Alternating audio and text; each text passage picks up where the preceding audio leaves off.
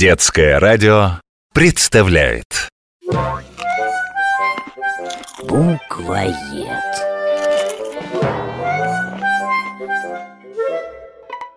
Сима, ну что ты слоняешься без дела? Ты уроки сделала? Если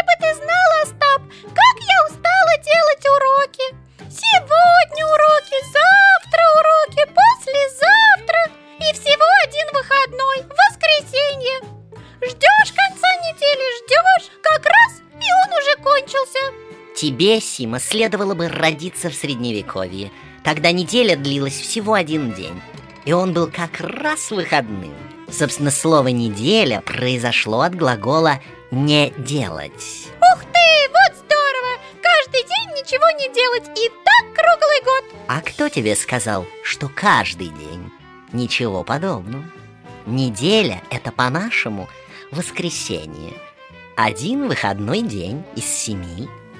Кстати, обрати внимание, что слова «понедельник» и «неделя» однокоренные.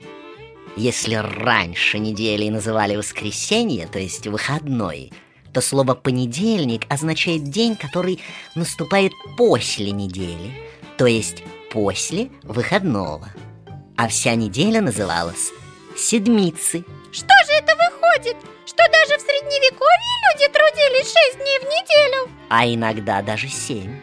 Если бы ты читала русскую классику, то знала бы, что иногда, например, крестьянин вынужден был работать и в воскресенье. Как хорошо, что мы больше не живем в средневековье. Теперь каждый имеет право на два выходных дня в неделю, субботу и воскресенье. Пи! Не каждый, Сима. Люди некоторых профессий не могут позволить себе отдыхать в субботу и в воскресенье. Еще почему? Сима, а как ты думаешь, в выходные люди куда-нибудь ездят? Конечно, в зоопарк, например, в театр, в цирк. Причем не всегда на своей машине. А бывает, что на общественном транспорте. А ведь им управляют люди. Значит, у них выходной не всегда выпадает на субботу и воскресенье.